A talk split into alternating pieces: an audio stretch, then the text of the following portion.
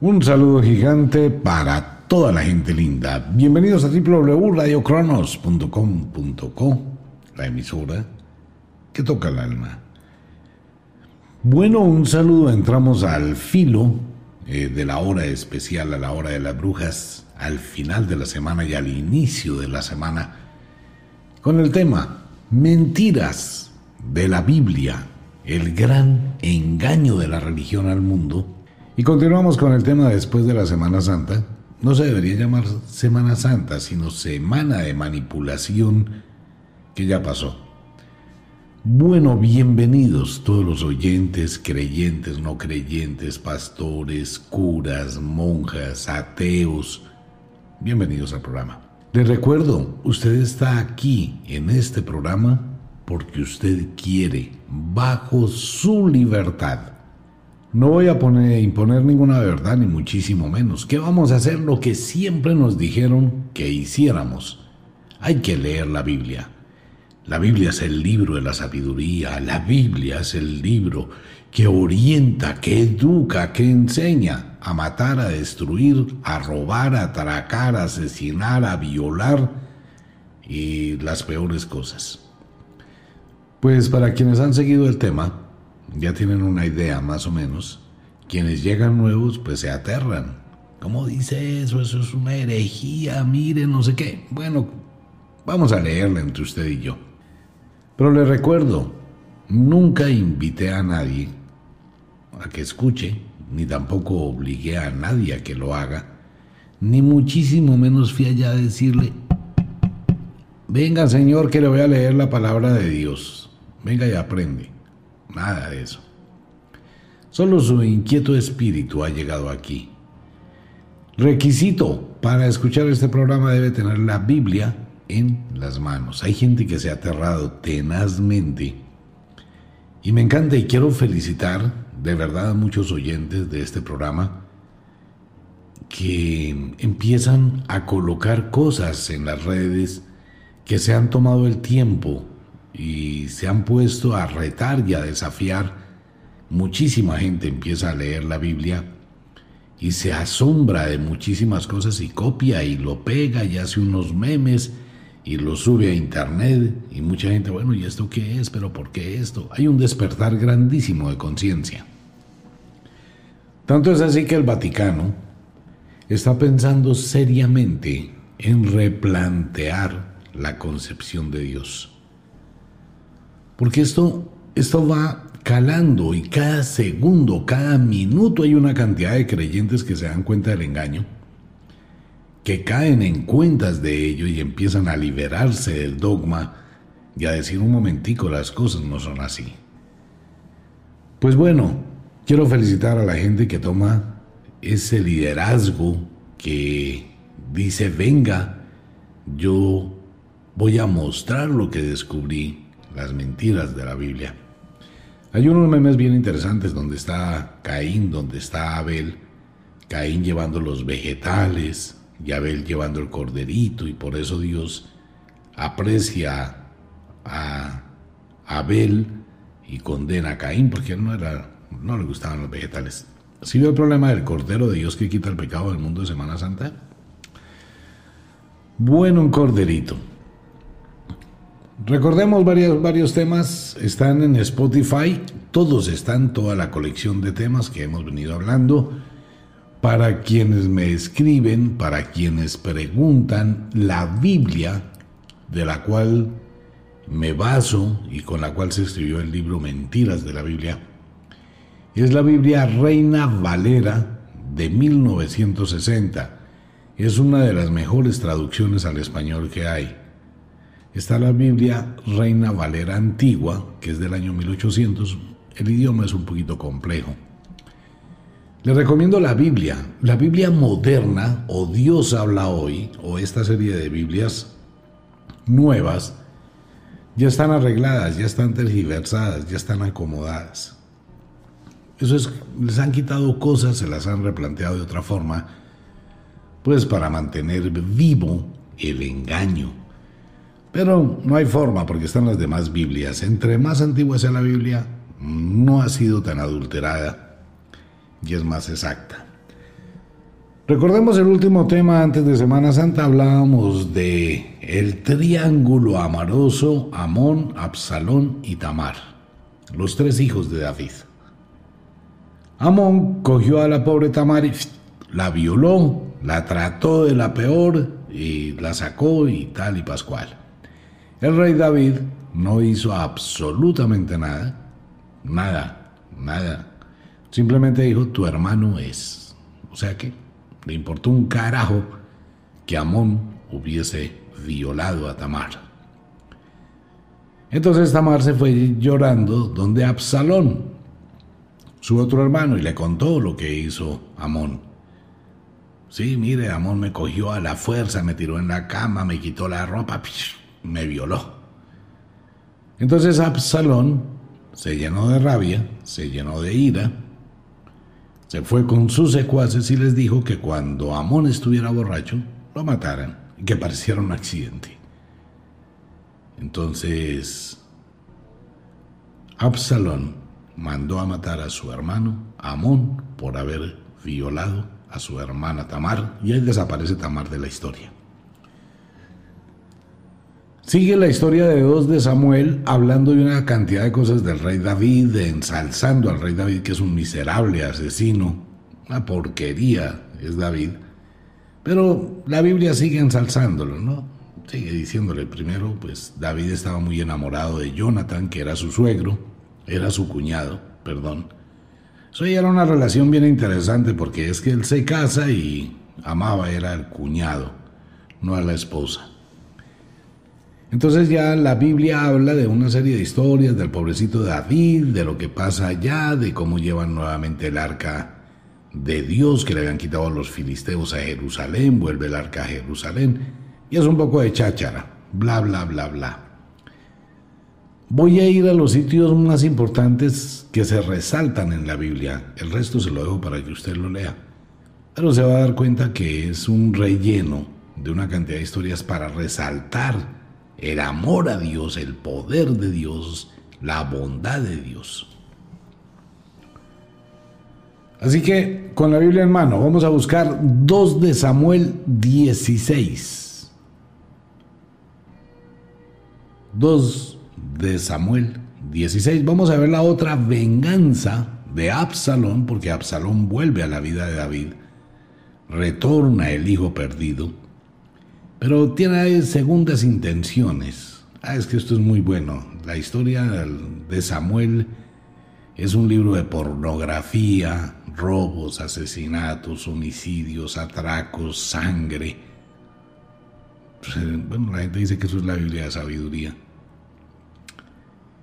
Ahora la Biblia vamos leyéndola entre usted y yo. ¿Le parece? Ok, hago alguno que otro comentario así como para ponerle un poquito de, de ironía al tema. 2 de Samuel 16, versículo 11. Vámonos al versículo 11. Y dijo David a Abisai y a todos sus siervos, He aquí, mi hijo que ha salido de mis entrañas acecha mi vida. ¿Cuánto más ahora un hijo de Benjamín? Dejadle que maldiga, pues Jehová se lo ha dicho. Quizá mirará Jehová mi aflicción y me dará Jehová bien por sus maldiciones de hoy. Y mientras David y los suyos iban por el camino, Simei iba por el lado del monte delante de él, andando y maldiciendo y arrojando piedras delante de él y esparciendo polvo. Y el rey y todo el pueblo que con él estaba llegaron fatigados y descansaron allí. Y Absalón y toda la gente suya, los hombres de Israel, entraron en Jerusalén y con él a Itofel. Aconteció que cuando Usai Acarquita, amigo de David, vino al encuentro de Absalón, dijo Husai, Viva el rey, viva el rey. Y Absalón dijo a Husai, ¿es este tu agradecimiento para con tu amigo? ¿Por qué no fuiste con tu amigo? Y Husai respondió a Absalón, No, sino que de aquel que eligiere Jehová y este pueblo y todos los varones de Israel, de aquel seré yo y con él me quedaré. ¿Y a quién había yo de servir? ¿No es a su hijo? Como he servido delante de tu padre, así seré delante de ti. Entonces dijo Absalón a Aitofiel, dad vuestro consejo sobre lo que debemos hacer. Tantararán, aquí comienza otra vez la trama. Póngale cuidado lo que hacen, ¿no? Es que por algo el mundo está como está. Entonces, versículo 20, repito, entonces dijo Absalón a Aitofel, dad vuestro consejo sobre lo que debemos hacer. Y Aitofel dijo a Absalón, escuche la palabra de Dios, escuche la Biblia, hermano, para que aprenda el poder de la Biblia y de Jehová. y Aitofel dijo a Absalón, versículo 21, llégate a las concubinas de tu padre que él dejó para guardar la casa, y todo el pueblo de Israel oirá que te has hecho aborrecible a tu padre, y así se fortalecerán las manos de todos los que están contigo. Uy, serio lo que iba a hacer Absalón a David. Eso es castigándolo porque David no fue capaz de defender a su hija de la violación de su otro hijo, de Amón. Entonces ese es el consejo de Aitofel. Llégate a las concubinas de tu padre.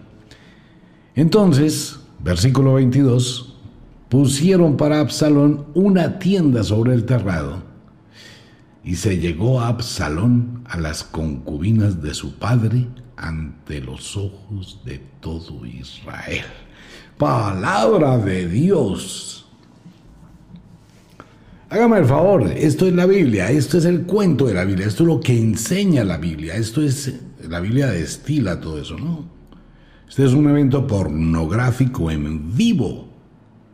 Usted se puede imaginar las 12 o 14 o 18 concubinas que tenía David, ¿cómo le montan a Absalón una tienda a la, vista de todo el mundo, ahí en la calle, y pues Absalón cogía toda esa mano de mujercitas, las empelota y las coge una por una y con todas, ¿no? Se llegó a Absalón a todas ellas. Quién sabe cómo sería el Viagra que tomó Absalón ese día para poder tener sexo con todas las concubinas de David, su padre.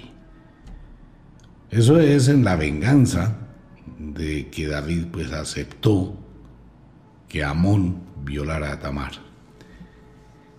Versículo 23. Y el consejo que daba Aitofel en aquellos días era como si consultase la palabra de Dios. Así era todo consejo de Aitofel, tanto con David como Absalón porque a Aitofel le gustaba jugar también a dos bandas, ¿no? Entonces, al que le conviniera. Lo demás que sigue ahí en la Biblia es pura chachara, es una cantidad de comentarios de la piedra que le da David, la rabia que le da David, el odio que le coge a Absalón, y sin embargo sigue llorando por Absalón, y bueno. Vámonos para Samuel 18. Samuel 18, ya si usted quiere sacarle tiempito y leer todo eso, lo invito para que lo haga se va a decepcionar. Vámonos para Samuel 18, versículo 4. Entonces el rey les dijo, yo haré lo que bien nos parezca. Y se puso el rey a la entrada de la puerta mientras salía todo el pueblo de ciento en ciento y de mil en mil. Y el rey mandó a Joab, a Abisai y a Itaí, diciendo, Tratad benignamente por amor de mí al joven Absalón. Y todo el pueblo oyó cuando dio el rey orden acerca de Absalón a todos los capitanes.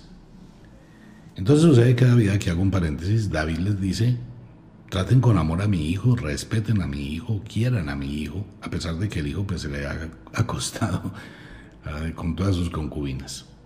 Entonces le está diciendo pila, ¿no? Ok, vámonos para el versículo 6. Samuel 18, versículo 6. Salió pues el pueblo al campo contra Israel y se libró la batalla en el bosque de Efraín.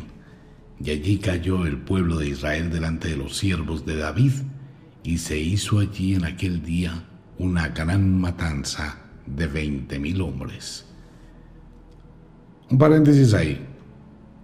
Ustedes recuerdan que todo lo que hemos leído de la Biblia, todo no han sido sino matanzas. no más.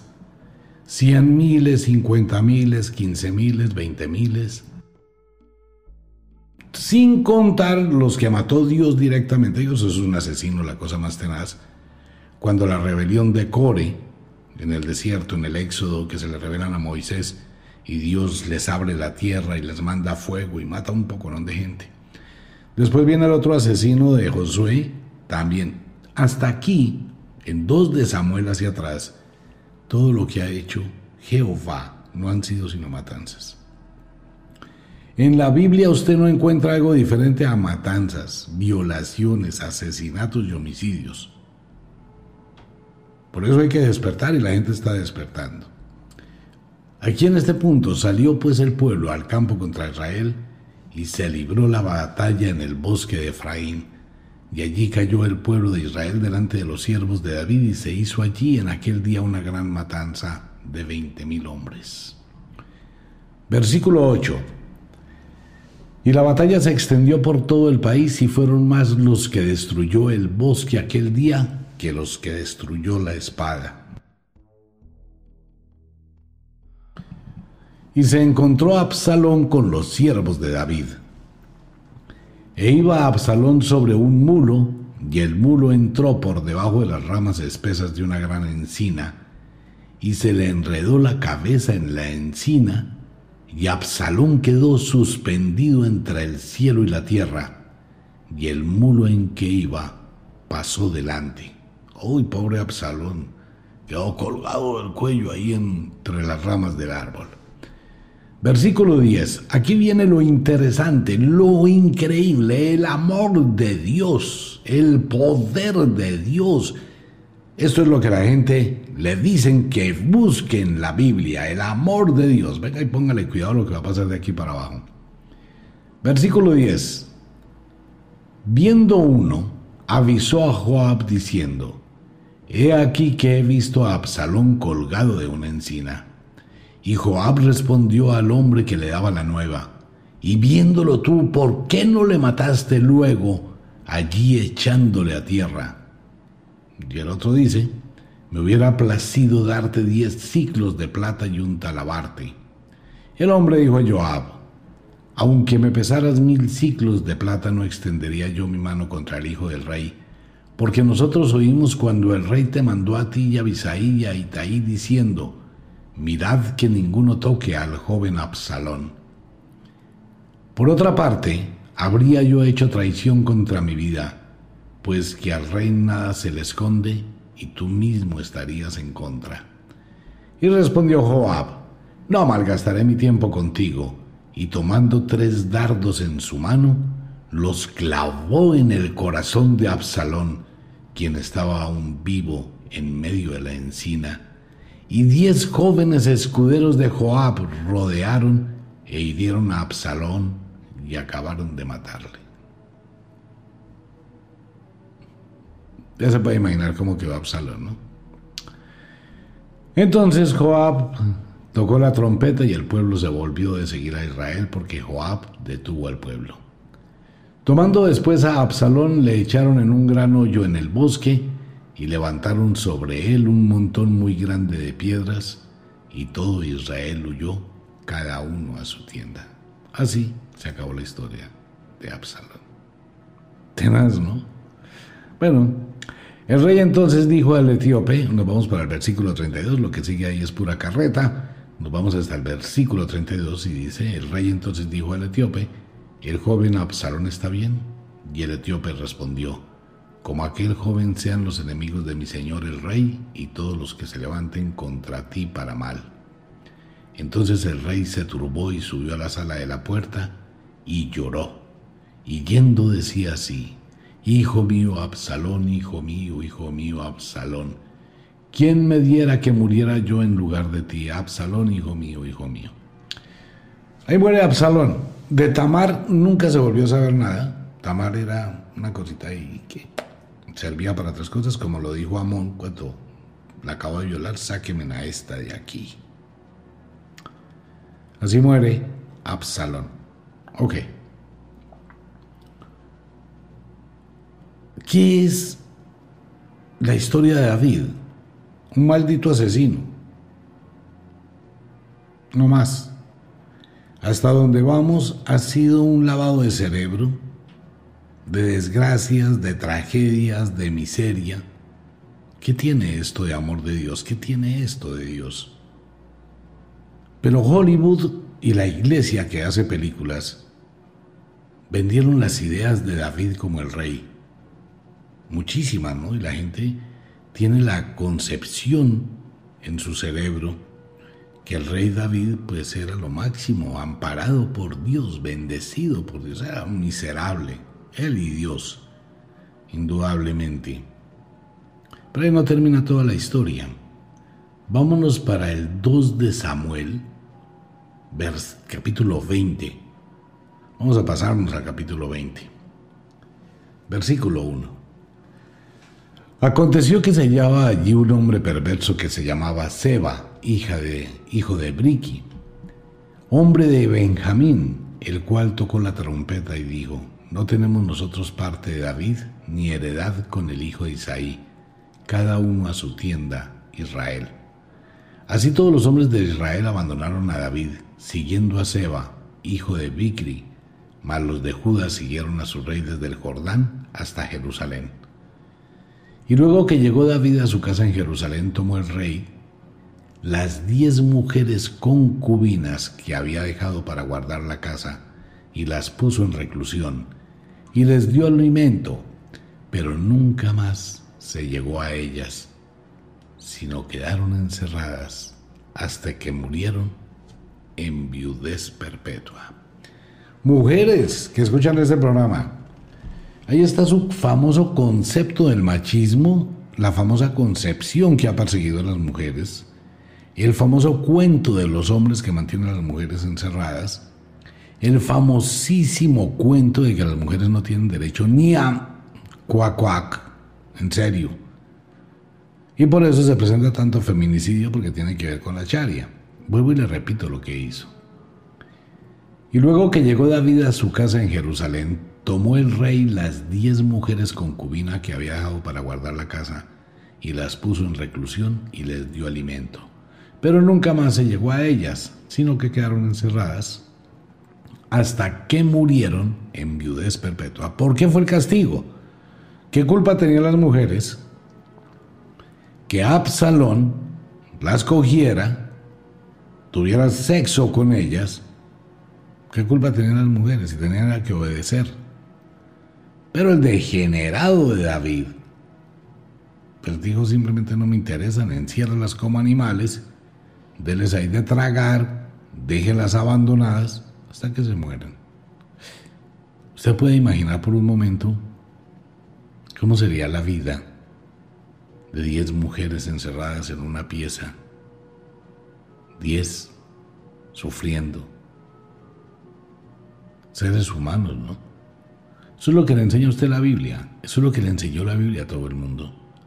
Y todo el mundo tiene la Biblia en su casa, que es lo peor, pero nunca la leyó. Y todos los días de rodillas le clama a Dios ayuda. ¿A cuál Dios? Al Cristo ese que tiene ahí pegado a la pared o al cuadro del divino rostro o de la Virgen de no sé qué diablos. Oh, por favor, todo eso no es más que una mentira y un gran engaño, porque nada de eso ha existido. Usted simplemente lo aceptó porque fue lo que le impusieron en su cabeza desde la infancia. Continuemos. 2 de Samuel 20, versículo 4. Después dijo el rey a Amasá, convócame a los hombres de Judá para dentro de tres días, yáyate tú aquí presente. Fue pues Amasa para convocar a los de Judá, pero se detuvo más del tiempo que le había sido señalado. Y dijo David a Bisaí, Seba, hijo de Bicri, nos hará ahora más daño que Absalón. Pues toma tú los siervos de tu señor y ve tras él, no sea que halle para sí ciudades fortificadas y nos cause dificultad. Pampararán otro asesinato, Maldeín Jehová y David homicidio, asesinato, violación, sangre, desgracia, infelicidad. Eso es la Biblia. Versículo 7. Tantararán.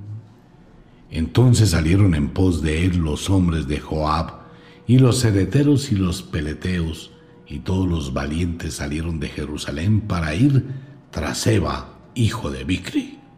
Y estando ellos cerca de la piedra grande que está en Gabaón, le salió Amasa al encuentro y Joab estaba ceñido de su ropa, y sobre ella tenía pegado a sus lomos el cinto con una daga en su vaina, la cual se le cayó cuando él avanzó.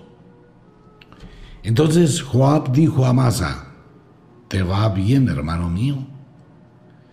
Y tomó Joab con la diestra la barba de Amasa para besarlo.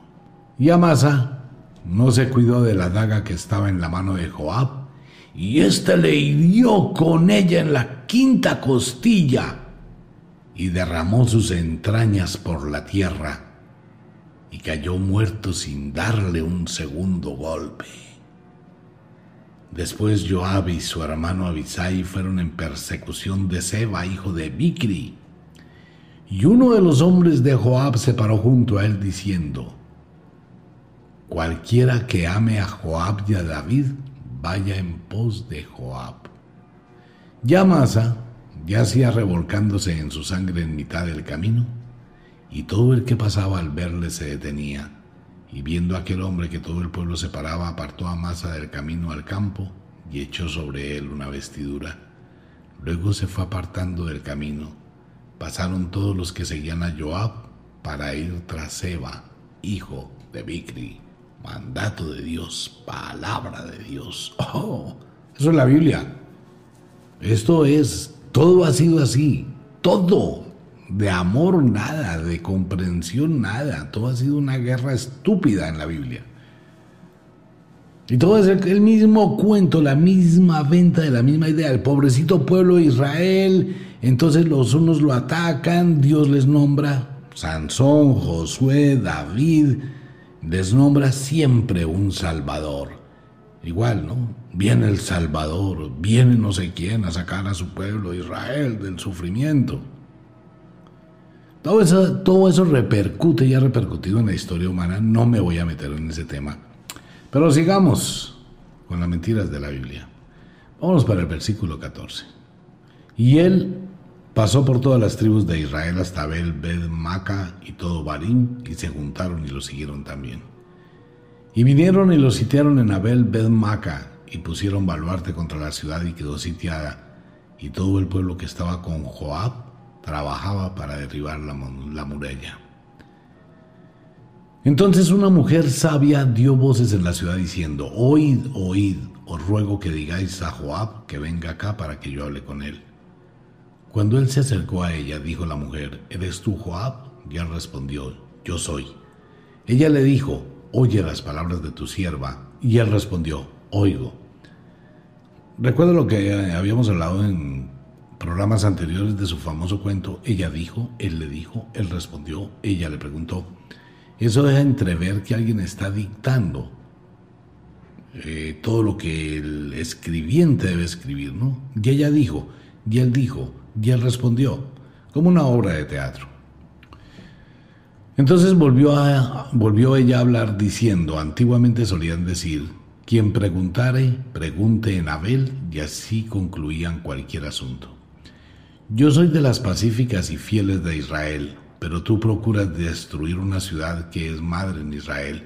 ¿Por qué destruyes la heredad de Jehová? Joab respondió diciendo, Nunca tal, nunca tal me acontezca que yo destruya ni deshaga. La cosa no es así. Mas un hombre del monte de Efraín que se llama Seba, hijo de Bicri, ha levantado su mano contra el rey David.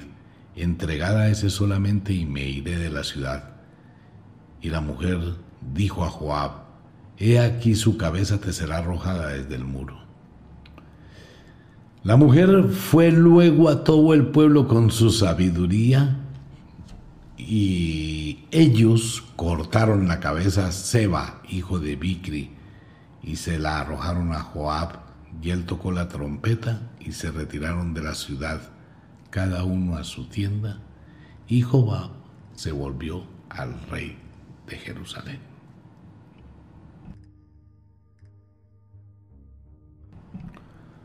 Asesinato de Amón, asesinato de Absalón, asesinato de los reyes.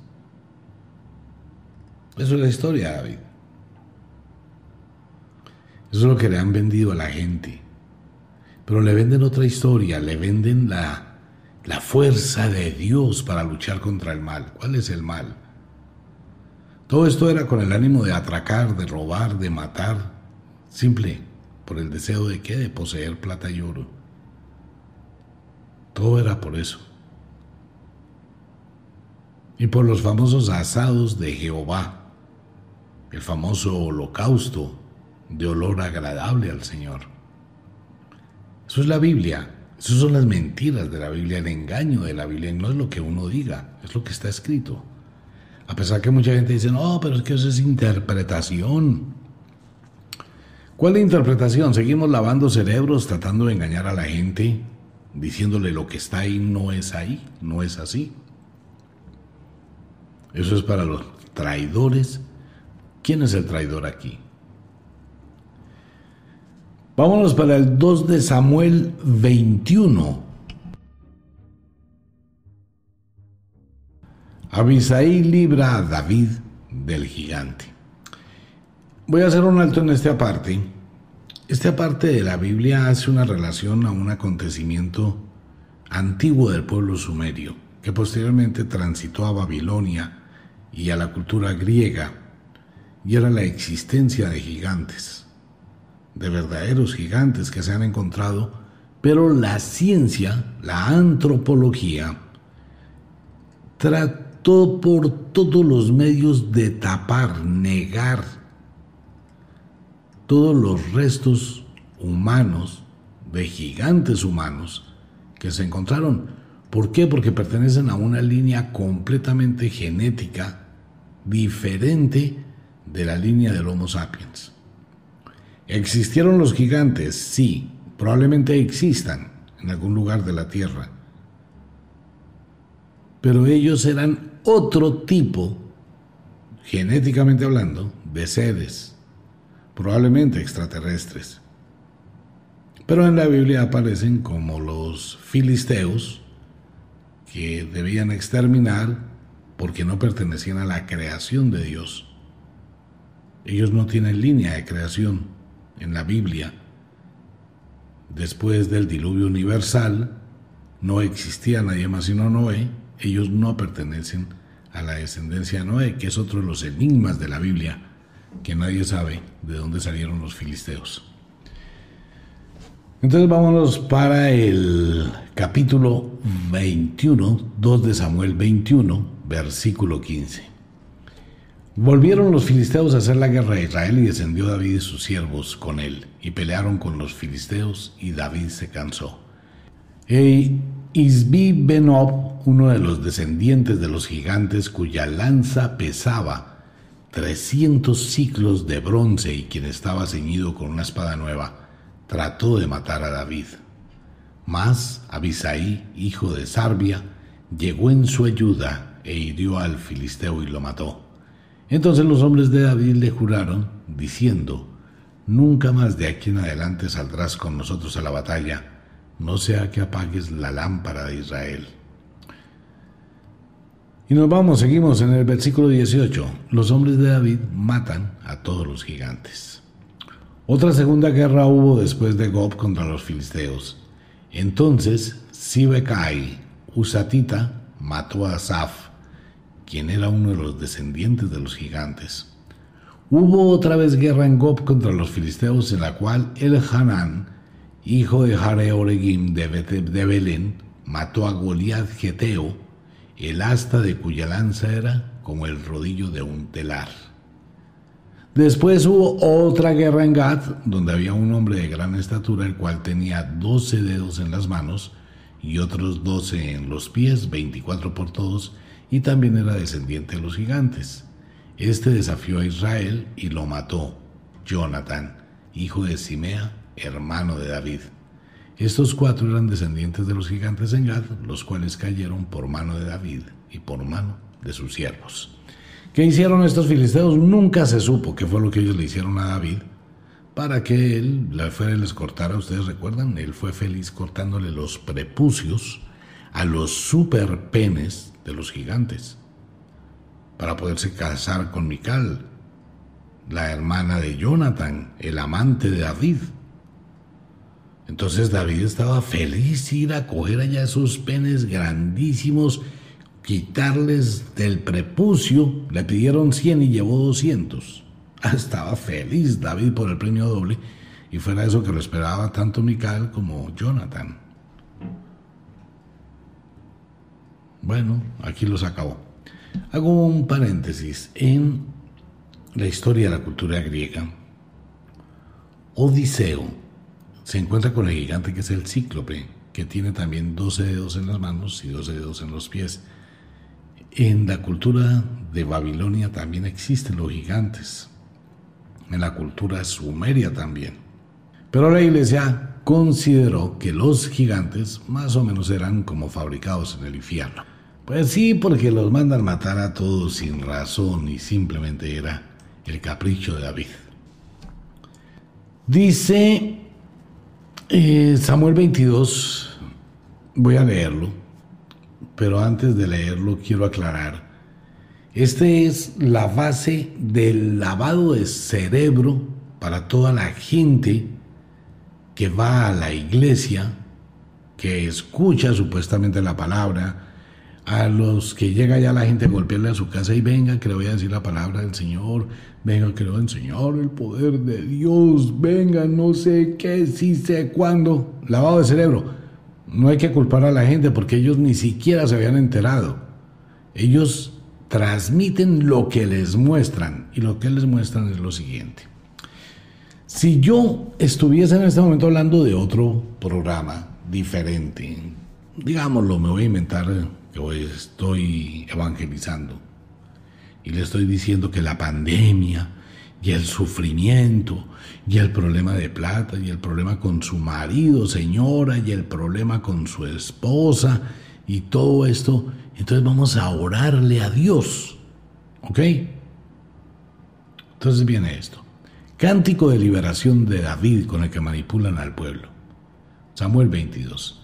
Habló David a Jehová las palabras de este cántico el día que Jehová le había librado de la mano de todos sus enemigos y de la mano de Saúl.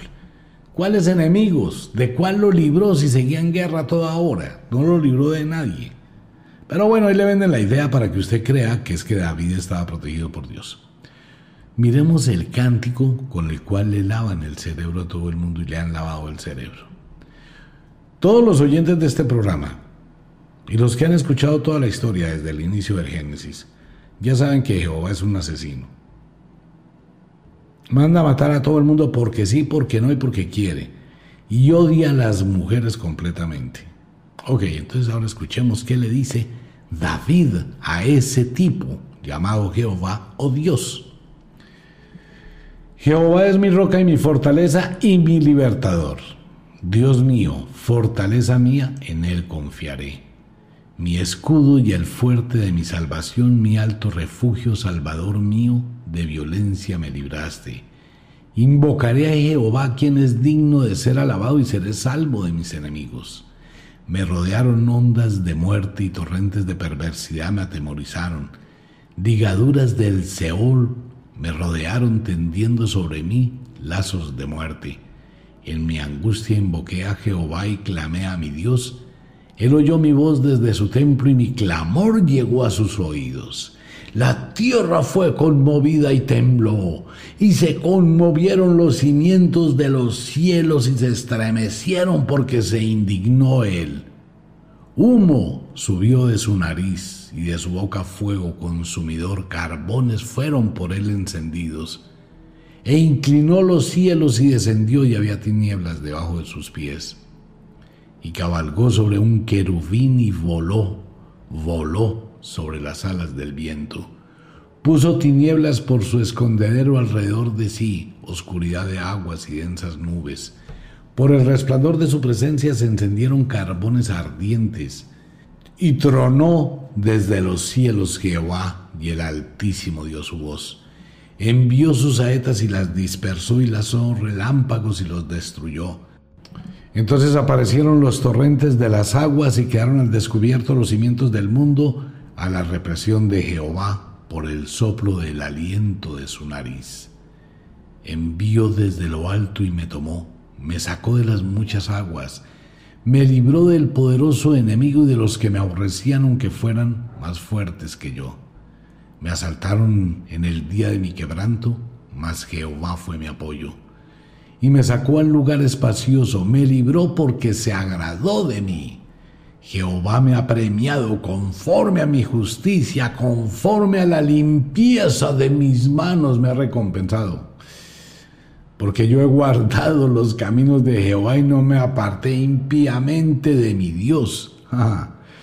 pues todos sus decretos estuvieron delante de mí y no me he apartado de sus estatutos y fui recto para con él y me he guardado de mi maldad. Uy, sí. Por lo cual me ha recompensado Jehová conforme a mi justicia, conforme a la limpieza de mis manos delante de su visita. Con el misericordioso te mostrarás misericordioso y el recto con el hombre íntegro. Limpio te mostrarás para con el limpio y rígido serás para con el perverso. Porque tú salvas al pueblo afligido, mas tus ojos están sobre los altivos para abatirlo Tú eres mi lámpara, Jehová. Mi Dios alumbrará mis tinieblas. Contigo desbarataré ejércitos y con mi Dios asaltaré muros. En cuanto a Dios, perfecto es su camino, ya crisolada la palabra de Jehová, escudo es a todos los que en él esperan, porque ¿quién es Dios sino solo Jehová? ¿Y qué roca hay fuera de nuestro Dios? Dios es el que me ciña de fuerza y quien despeja mi camino quien hace mis pies como de siervas y me hace estar firme sobre mis alturas, quien adiestra mis manos para la batalla de manera que se doble el arco de bronce con mis brazos. Me diste asimismo el escudo de tu salvación y tu benignidad me ha engrandecido. Bueno, y sigue, hay una cantidad de versos más que no voy a seguir. Si usted se da cuenta, amigo mío, todo esto no es más que un lavado de cerebro. Todo este tipo de cánticos que son muchísimos y después vienen en los salmos todo eso es una adoración a Jehová, pero ya sabemos de aquí atrás qué es lo que hace Jehová. Jehová es un matón. Y toda esa gente, pues a qué se dedicó a matar, a asesinar. Estoy hablando de la Biblia. Estoy hablando de la piedra fundamental de la religión. No estoy hablando de cualquier libro de asesinatos, homicidios y técnicas para matar. Esto es la Biblia. Esto es sobre la cual está fundada la fe. De toda la gente que suponía un Dios divino, a un Dios de amor, a un Dios de compasión, a un Dios de apoyo. ¿Cuál apoyo? Tengo es que tenerle miedo a Dios que en cualquier momento me mata, si no le caigo bien. Eso es la religión la que creó toda esa cantidad de cosas de desgracia, de miseria humana, la Inquisición, las cruzadas, las matanzas, los juicios, el pecado. Es la Biblia. No estamos hablando de ningún libro de motivación, de amor, de vida, de comprensión, de entendimiento. Estamos hablando de un libro donde se apuñala, se viola, se mata, se delinque, se organiza para matar, se crean estrategias para matar. Estamos hablando desde la Biblia. Si esto es Dios, y en este Dios es que usted cree, y en este Dios es que ha creído el mundo durante dos mil y pico de años, el mundo está equivocado. No está equivocado quienes han manipulado al mundo, está equivocado el mundo que cree en esta vaina. Esto es la Biblia y esto es mentiras de la Biblia. Cada cual saca sus conclusiones. Nos vemos. Chao.